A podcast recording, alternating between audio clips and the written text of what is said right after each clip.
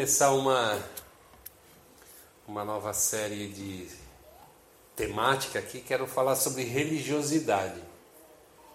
Estava lendo um, um texto sobre Paulo, a verdade no livro de Atos, e fiquei, me chamou muito a atenção essa questão da religiosidade. Então, se que nesse mês de março aqui, pelo menos uma, duas ou três semanas, nós vamos estar falando sobre esse tema. Nosso tema nessa noite vai ser religiosidade, na verdade, individualismo e religiosidade. Eu queria ler com vocês um, um texto que se encontra em Atos 17, a partir do verso 16 até o verso 23, que diz assim a palavra de Deus. Enquanto estava esperando Silas e Timóteo em Atenas, Paulo ficou revoltado a ver a cidade tão cheia de ídolos.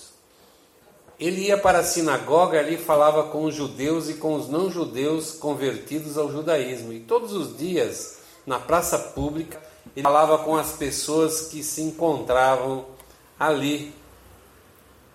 Alguns professores epicureus e alguns estoicos discutiam com ele e perguntavam: o que é que esse ignorante está querendo dizer? Outros comentavam: parece que ele está falando de deuses estrangeiros. Diziam isso porque Paulo estava anunciando Jesus e a ressurreição. Então eles o levaram a uma reunião da Câmara Municipal e disseram: Gostaríamos de saber que novo ensino é esse que você está trazendo para nós.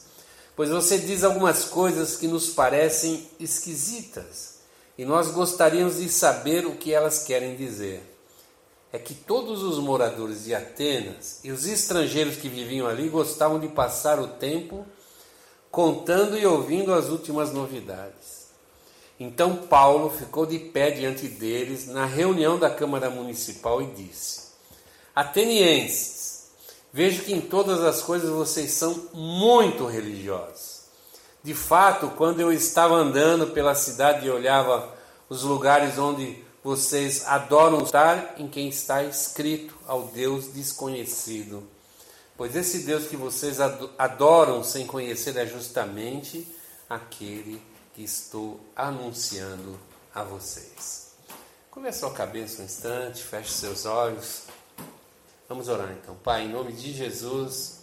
Primeiro agradecemos o privilégio que é poder estar na tua presença, poder carregar o nome de cristão sobre as nossas vidas, Senhor, privilégio e responsabilidade, e que tu nos ajude através da, da palavra, através desse entendimento que vamos ter nessa noite, nessa exortação, nesse ensino do apóstolo Paulo, nós possamos ter, ó Pai, crescimento, desenvolvimento, abertura da nossa mente, possamos a partir desse momento, a partir dessa palavra, passar a andar apressadamente em direção à tua vontade, ao teu querer. De alguma forma, Senhor, nós possamos ter todas as, as nossas dificuldades, Senhor, os nossos impedimentos dissipados. Abençoa cada um que está aqui nessa noite. Nós oramos e agradecemos em nome de Jesus Cristo. Amém. E por que o tema religiosidade? Eu disse que, que eu fiquei é, impressionado com esse texto ao, ao, ao, ver que o apóstolo Paulo, ele, ele olhando para uma cidade completamente é, idólatra, com, completamente fora da vontade do propósito de Deus, ele consegue entender que apesar disso, aquelas pessoas, eles eram religiosos no sentido que eles é, eram pessoas praticantes da, da religião que eles se propunham a seguir. Havia tanto medo deles de deixar algum deus entre os milhares de deuses que eles serviam, algum deus ali descontente com ele, de tal forma que pudesse fazer alguma coisa que afetasse a vida dele, alguma coisa que, que fosse contra a vida deles, que eles tinham até um altar para um deus lá, é, um deus desconhecido para não deixar nenhum Deus fora do seu rol ali de adoração. Não que o apóstolo Paulo é, via nisso qualidades, até porque diz que ele ficou muito contrariado em ver tanta idolatria. Mas ele entende ali, me parece muito claro, que aqueles homens tinham o desejo de se aproximar de Deus, de ter um relacionamento com Deus, só não conheciam o caminho correto, o caminho certo, não conheciam Deus verdadeiro. E esse é o grande problema né, do ser humano. A dificuldade de encontrar o Deus verdadeiro. E a palavra de Deus não desmente essa dificuldade, muito pelo contrário ao falar sobre o Evangelho, que é a forma como nós hoje chegamos a Deus em Cristo Jesus, o próprio Cristo fala da dificuldade, primeiro de encontrar a porta e depois da dificuldade de se permanecer no caminho da salvação. Na verdade, tudo com o nosso redor para a gente sair fora do caminho, a gente desviar, a gente desistir, a gente se cansar. E muitas vezes até por a gente achar que essa vida vai ficando demasiadamente difícil, pesada carregar a nossa cruz, nós simplesmente abandonamos a fé, voltamos, retrocedemos muitas vezes a nossa fé, não abandonamos, mas retrocedemos e, e voltamos a ser como pessoas que malemar conhecem a Cristo recém-convertidos, pessoas que simplesmente estão lá esperando um favor de Deus, um cuidado de Deus, como eram aqueles homens atenienses.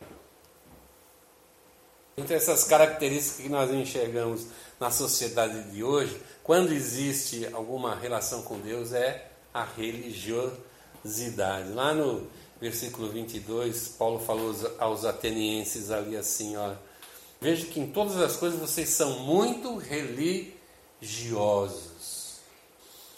E as coisas não mudaram muito nesses dois mil anos. nesse conceito, relação com Deus mudou muito pouco. Mas o que é religiosidade? Se você olhar lá no Velho Testamento, você vai, vai achar vários textos que falam sobre religiosidade no sentido positivo. Porque religiosidade né, é cumprir deveres para com Deus. Nós vemos uma série de deveres para com Deus que devia ser cumprido lá quem desejava cumprir a lei de Moisés. Havia deveres para todas as situações, para todos os momentos da vida. Havia uma super regulamentação. Regras, regras e regras. E nós vamos para o Novo Testamento, nós vemos que as coisas mudaram e mudaram radicalmente. A ideia de fazer as coisas pela obrigação passa agora a ser feita pelo amor, pelo desejo de agradar a Deus uma, um, um, uma coisa é, muito diferente do que eu, eu cumprir a vontade de Deus, porque se eu não fizer aquilo, eu estou me colocando numa situação ruim de Deus, eu vou ser castigado, Deus vai cobrar de mim. A nossa relação com Deus já não é mais assim, deixou de ser isso, uma obrigação.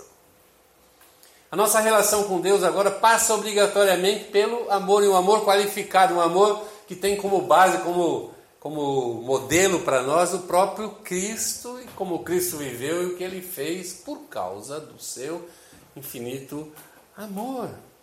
Nós não podemos transformar a nossa, a nossa é, relação com Deus nessa religiosidade que Paulo está dizendo aqui que está muito fora de propósito.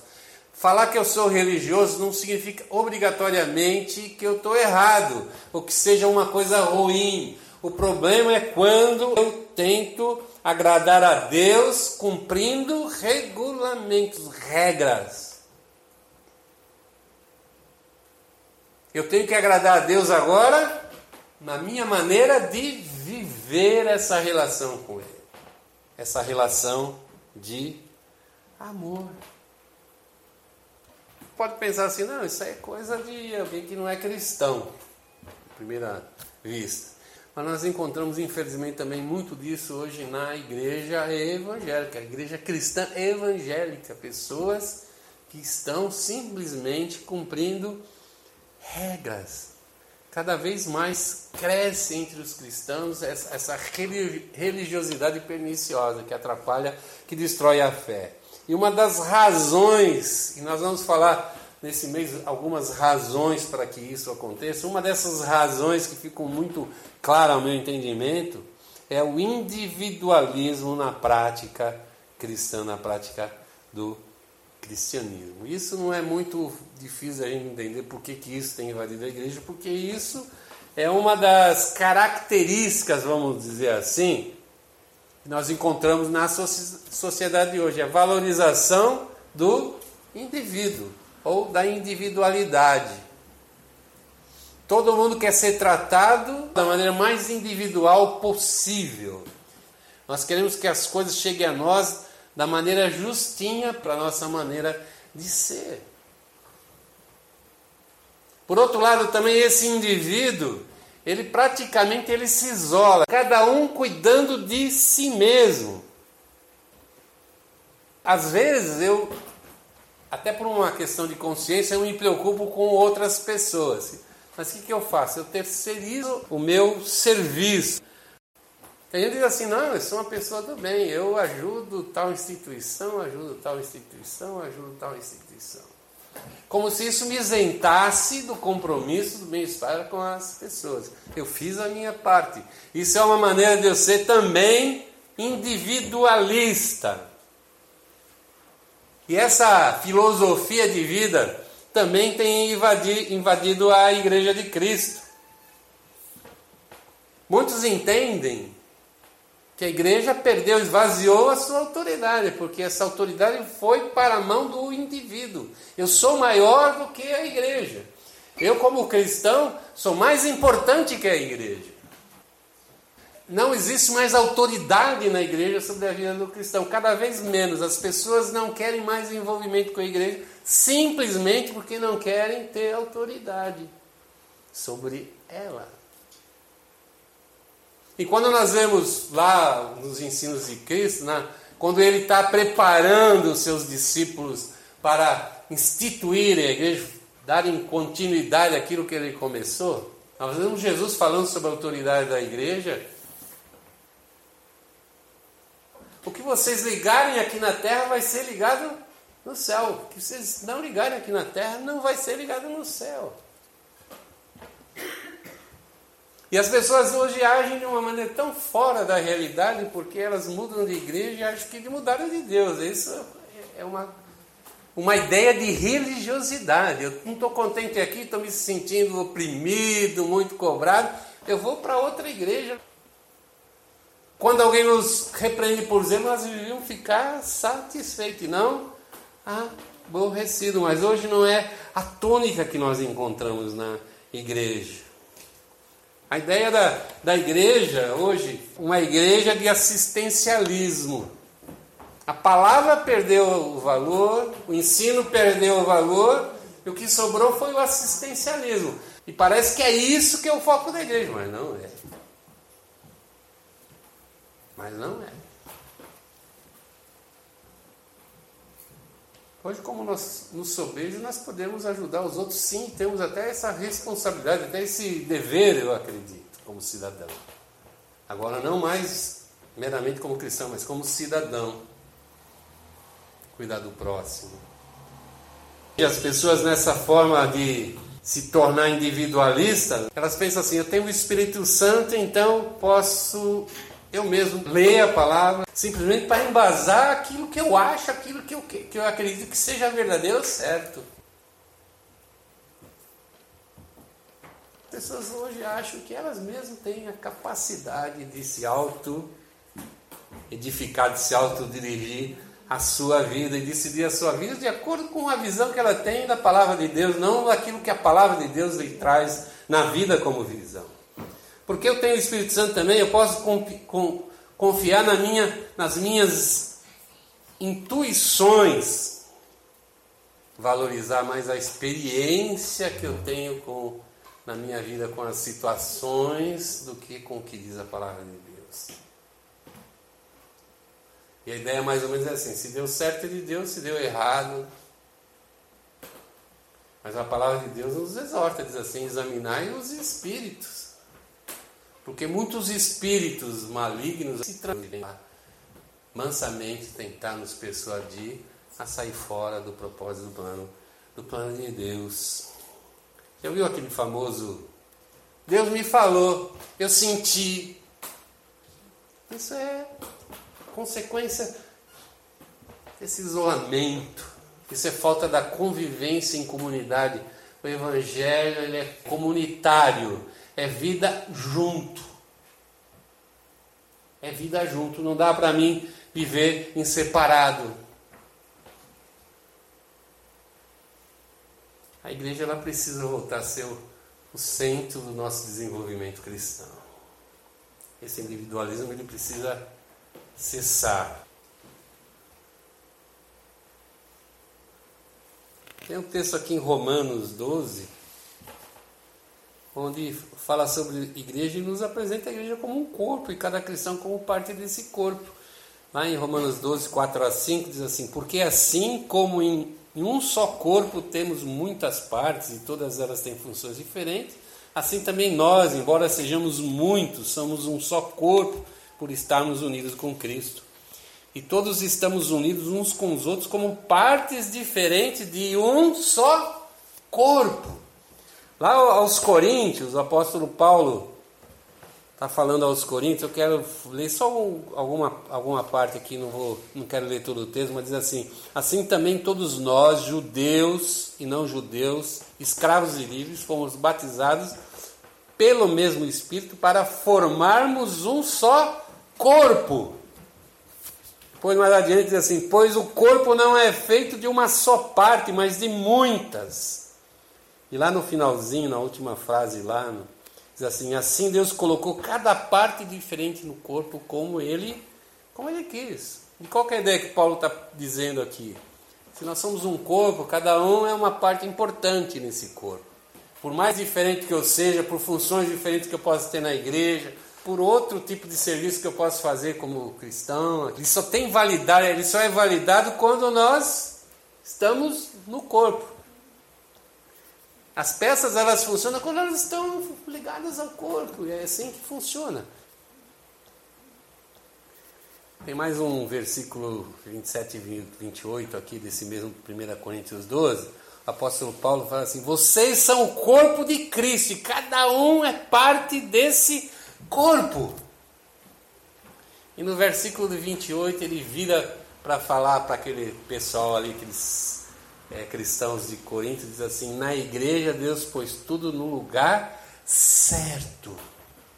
Ele começa a dizer primeiro os apóstolos, depois profetas, depois isso, depois aquilo, e vai em outros textos também, ele aí vai para os outros ministérios que fazem parte da igreja, e aí vai uma quantidade enorme de ministérios. O corpo ele funciona bem porque as coisas estão no lugar certo. A igreja também funciona bem porque as coisas estão no lugar certo. Porque foi assim que Deus imaginou o corpo de Cristo, a igreja de Jesus Cristo. Ela, fun ela funciona assim nessa unidade, nessa comunhão funcionar como comunidade. Finalizando, então o Novo Testamento apresenta a igreja como uma profunda interdependência dos seus membros. Preparação e serviço são compartilhados pelos membros da igreja. E são esses membros que servem a, a igreja. Isso tem sido nos últimos dois mil anos, graças a Deus tem funcionado, por isso que a igreja chegou até nós. Porque o dia que isso não funcionar, a corrente quebra, acaba. Somos profundamente dependentes uns dos outros. Portanto, no cristianismo não existe lugar para individualismo. Eu tenho que ser parte desse corpo para ser parte do corpo de Cristo. Vamos ficar de pé. Vamos orar.